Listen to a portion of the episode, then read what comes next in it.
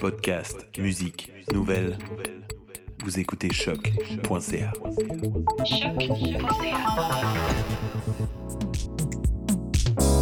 Bonjour à tous et à toutes et bienvenue dans le nouvel épisode de Ta raison ma Brenda sur choc.ca. On ouvre cet épisode avec la sortie en salle d'un documentaire qui a attiré mon attention. Son titre est Design Canada. Le sujet, le design au Canada. Et oui, facile.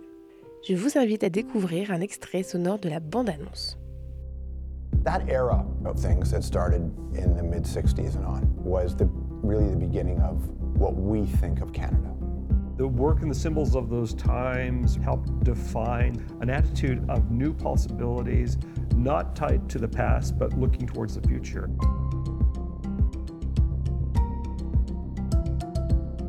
For the CBC, I designed a C for Canada, broadcasting out to the world.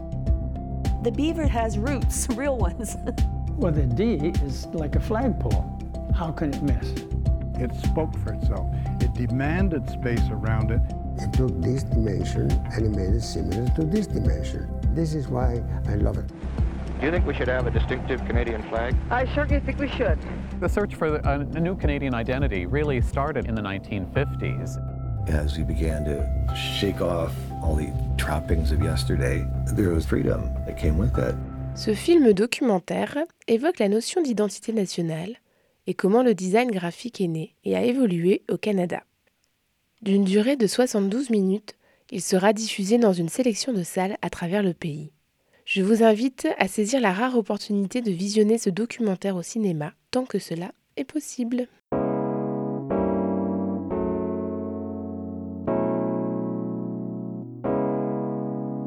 On poursuit en France avec l'opération d'IKEA, orchestrée par l'agence Ubi Bene, réputée pour l'originalité de ses campagnes.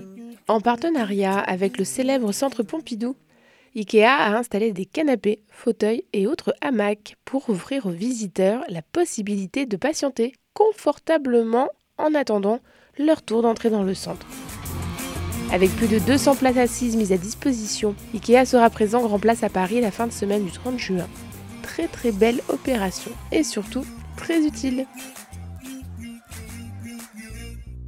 Branle-bas de combat pour les réseaux sociaux.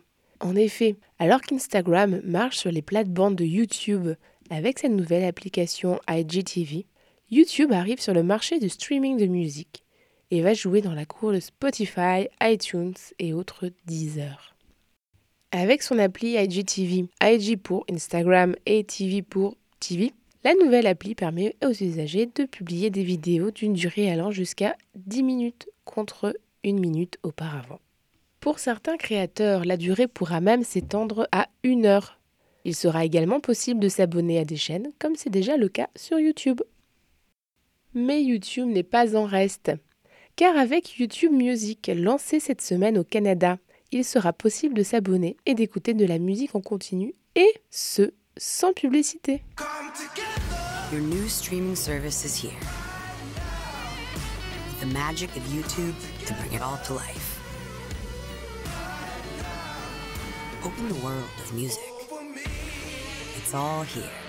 Avec une toute nouvelle application dédiée et un nouveau lecteur, YouTube devient officiellement un acteur majeur du streaming de musique. Et au-delà de la conquête assumée des adolescents et milléniaux, la diversification des réseaux sociaux est de plus en plus omnimédium, alliant images, vidéos et pourquoi pas bientôt audio. Et c'est ainsi que nous terminons l'épisode de la semaine. N'oubliez pas, retrouvez les sources des sujets abordés sur la page Facebook T'as raison ma Brenda. Merci de votre fidélité et à la semaine prochaine. Salut